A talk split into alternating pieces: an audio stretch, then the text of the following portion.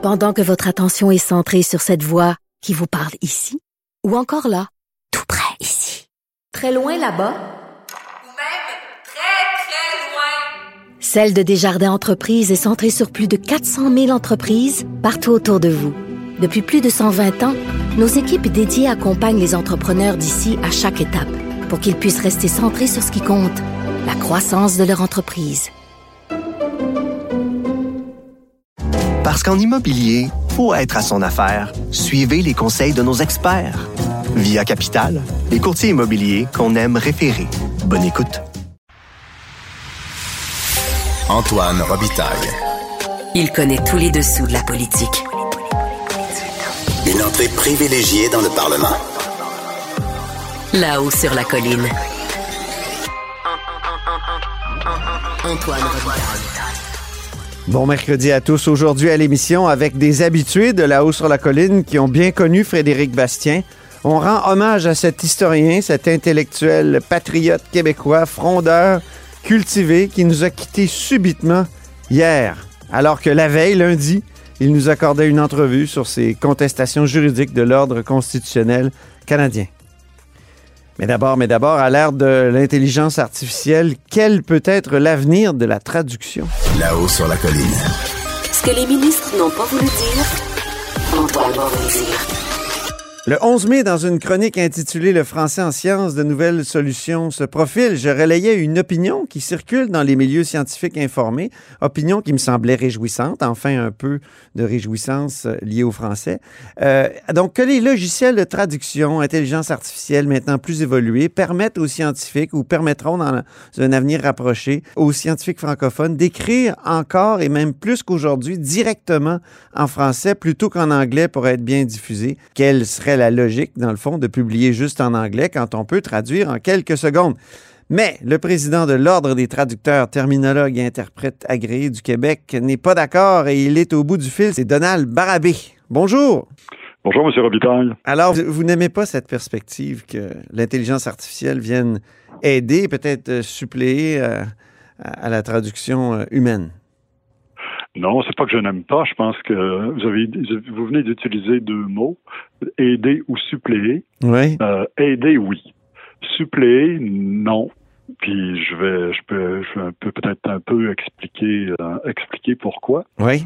Euh, D'abord, il, il est absolument fondamental que le plurilinguisme revienne dans la- les publications scientifiques. Oui. Là, actuellement, on voit que on se dirige dangereusement vers un unilinguisme et, euh, et c'est dangereux quelle que soit la langue qui est décidée. Euh, vous savez, la langue, c'est euh, beaucoup plus qu'une façon de parler, c'est aussi une façon de penser. Mhm. Et si on a un unilinguisme généralisé, ça veut dire qu'on a une façon, une pensée unique, une façon unique de penser, donc une pensée unique. Oui.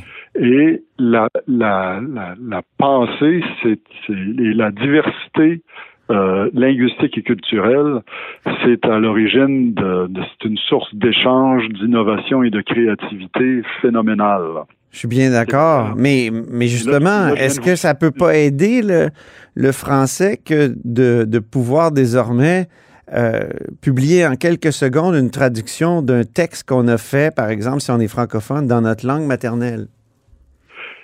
C'est- L'intelligence artificielle va aider énormément dans ce sens-là.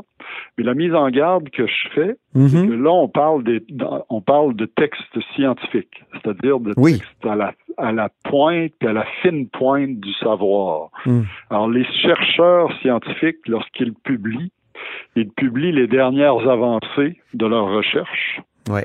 Et dans ça, alors, ils, ils, ils énoncent de nouveaux concepts, de nouvelles inventions, de nouvelles technologies. Ils, en, ils inventent très souvent un nouveau langage, de nouvelles terminologies. Mhm. Et ça, l'intelligence artificielle, la machine, peut pas rendre compte, rendre compte de ça. Et c'est là où c'est vraiment important d'avoir une révision par euh, des traducteurs professionnels. Puis je vais vous donner un exemple. Vous parlez de révision? Oui, je parle de révision. Alors, euh, je vais vous donner un exemple Oui. très concret. Depuis plus de 50 ans maintenant, tous les bulletins météorologiques produits par Environnement Canada Hmm. sont traduits par traduction automatique. 50 ans? C'est un depuis plus de 50 ans. Ah bon? Absolument. Ah oui, oui, absolument. C'est ça, c'est- un secret bien. En fait, c'est le premier programme fonctionnel de traduction automatique qui a été mis au point dans le monde entier. Ça a été fait, ça a été fait euh, en collaboration entre l'Université de Montréal et le Bureau de la traduction du gouvernement du Canada. Alors, depuis plus de 50 ans, c'est comme ça. Donc, c'est une Ah, vieille affaire? C'est c'est un vieux phénomène? C'est un vieux phénomène, c'est un vieux phénomène. Et c'est un domaine qui est bien circonscrit, Mhm. la météo, avec un vocabulaire spécialisé. Et les- le, le- le- le logiciel est affiné régulièrement, Ouais. régulièrement, mis, au- mis à jour régulièrement. La terminologie est mise à jour régulièrement. Et tous les jours, 24 heures par jour, 365 jours par année, il y a une équipe d'une dizaine de traducteurs professionnels qui révisent tous les bulletins météorologiques. Mhm. Parce que, parce que le logiciel dérape. Ah, tous les jours. Le logiciel dérape. Peut-être qu'ils ont des trop vieux logiciels, vous diraient certains. Non, non, non, c'est mis à jour. Je vous assure, c'est mis à jour régulièrement. Le vocabulaire est mis à jour régulièrement, mais ça dérape. Pourquoi ça dérape? C'est simple. C'est un ordinateur qui fait ça. Et un, un ordinateur, c'est une machine à calculer. Mhm. Ça ne pense pas, ça ne raisonne pas, ça ne comprend pas. Ça calcule des probabilités, tout simplement. Mhm. Ça, cal- ça, ça fait des calculs Mais- de façon prodigieuse, Mais oui. mais ça ne fait que calculer. Mais est-ce qu'il n'est pas possible d'enseigner à l'intelligence artificielle euh, des terminologies particulières? Justement, vous donnez l'exemple de la météo, mais ça pourrait être sciences politiques spécialisées en parti politique, euh, euh, que- Oui. le domaine que je connais bien, ou, euh, je sais pas moi, la, la, euh, la- la biologie moléculaire, ou... donc, est-ce qu'il me semble que avec ce qu'on voit comme résultat dans, Deep Hill euh, ou dans euh, ChatGTP aussi, GPT, qui est, qui est- vraiment spectaculaire, est-ce qu'il n'est pas possible de, penser qu'il pourrait au moins y avoir une première couche de traduction euh, et que l'intelligence soit capable de, de manipuler une terminologie particulière à un domaine? Ah oui, absolument. Écoutez, je vais revenir à- à- à- au bulletin météorologique. J'ai Ouais. dit que tous les jours, 24 heures par jour, là, c'est euh, c'est une équipe qui se relaie là, euh, et révise les sorties de, de, de ce logiciel-là, de traduction automatique. Mhm. Et mais si ça n'était pas fait, la traduction n'était pas faite par la traduction automatique, on parlerait d'une équipe qui serait de 150 à 200 Ben oui, c'est ça. alors là, on- allons-y avec 200. Là, puis là, là, et, et 10. Alors là, on, on économise 190 traducteurs que l'on que l'on consacre à, à d'autres textes. Alors oui, c'est utile, oui, c'est possible d'enseigner à l'intelligence artificielle euh, certains vocabulaires et tout ça, mais il y a une limite. Il y a une limite. Et, et là où la limite arrive très vite dans le domaine de la science, dans le domaine des publications scientifiques, c'est que là, on est vraiment, vraiment à la fine, fine pointe du savoir. là. Oui. Ça, Et, et là, c'est et là, les, les, les scientifiques, comme je disais, inventent un nouveau langage, inventent de nouveaux concepts, de nouveaux termes pour définir ces concepts, pour décrire ces concepts-là. Alors, et c'est là où euh, une intervention professionnelle est nécessaire. Mhm. Mais Ah, professionnel, c'est ça. Mais est-ce que ça peut pas être Oh oui. l'auteur lui-même qui écrit dans sa lettre, dans, dans sa langue maternelle, puis là, qui demande au logiciel de traduire son texte, puis ensuite il le revise lui-même? Est-ce que ça peut pas être ça? enc- encore faut-il qu'ils connaissent la langue de la traduction Oui. dans laquelle c'est traduit. Mhm. Alors, euh, il y a eu, euh, euh, il y a le- les 26 et 27 avril dernier, le scientifique en chef du Québec, M. Rémi Quirion, a tenu un forum Oui. sur la science en français au Québec et dans le monde. Mhm. Et euh, j'ai fait une, une courte intervention en disant l'objectif qu'on doit viser, c'est que tous les scientifiques dans le monde publient dans leur langue maternelle. Et tous ces scientifiques-là, tous ces textes scientifiques-là devraient être traduits minimalement dans les six langues de l'ONU. Au moins les six langues de l'ONU. Hmm. Alors, ça, ça, ce serait déjà une avancée extraordinaire. Faut pas oublier qu'actuellement, le scientifique qui rédige en anglais et qui n'est pas lui-même anglophone, Oui. il rédige dans une langue qui n'est pas la sienne. Mhm. Alors, et ça, ça oblige toutes sortes de contorsions qui sont très difficiles. Comme je disais tout à l'heure, la langue, c'est pas juste une façon de parler, c'est une façon de penser.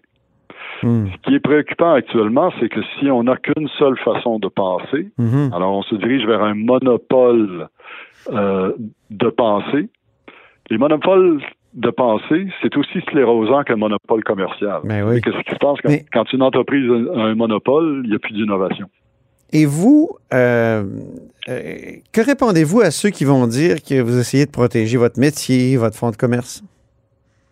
Non, pas du tout. Écoutez, il y a de la demande. euh, euh, il y a énormément de demandes. On a, euh, il n'y a pas d'enjeu de demande. Non? Il n'y avait pas eu un enjeu au Parlement fédéral où il y avait justement... Ah oui. on voulait oui. remplacer Non, les a- traducteurs par Google euh, Il y a Traduction? un enjeu d'offre. Il n'y a pas un enjeu de demande. La demande de traduction, il y en a. Un enjeu d'offre, d'offre professionnelle. Ouais. Ça, il y en a. Alors, c'est là où des outils comme ça deviennent très utiles. Je reviens à mon exemple de météo. Ouais. 10 traducteurs qui révisent au lieu de 200 qui traduisent. Alors, on est mieux avec les 10 qui révisent. Ben oui. Et- et- et- alors, et ça, donc, l'intelligence artificielle peut aider. Mais revenons à ChatGPT, vous avez utilisé là, tantôt l'exemple Oui. de ChatGPT. Et euh, vous avez vu aussi euh, toutes les divagations qui, qui sortent de ça. Oui, oui. On parle de hallucinations. En, moi, en français, moi, je parle de divagation. Oui, oui. Alors, alors, ça prend quelqu'un pour vérifier. Ouais. Et ça, c'est fondamental. Alors, revenons à notre scientifique qui parle lourdou.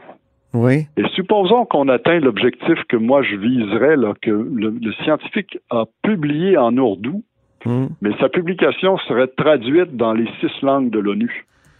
Ce Oui. scientifique-là, il les connaît pas, les six langues de l'ONU. Non. Alors, il faut que ce soit traduit. Et là, l'intelligence artificielle peut nous aider à traduire, mais il faut absolument que ce soit révisé par quelqu'un qui, un professionnel, là, qui peut. Parce que là, on, on parle vraiment de, de textes de fine, de pointe et de fine pointe, là. C'est bien. Ben, votre, mécha- votre message est entendu. C'est très intéressant. Donc, je conclus que, au fond, on peut utiliser l'intelligence artificielle, mais ça prend des réviseurs. Puis, les, les meilleurs réviseurs, c'est évidemment des traducteurs euh, agréés, dans le fond. euh. Absolument. Surtout, pour des textes comme ça de fine pointe, là. euh, et on parle là, vraiment de Mm. euh, l'avancement. C'est l'évolution de l'humanité qui se fait dans ces textes-là. là. Merci beaucoup, euh, Donald Barabé. C'est moi qui vous remercie, M. Robitaille. Je rappelle que vous êtes président de l'Ordre des traducteurs, terminologues et interprètes agréés du Québec.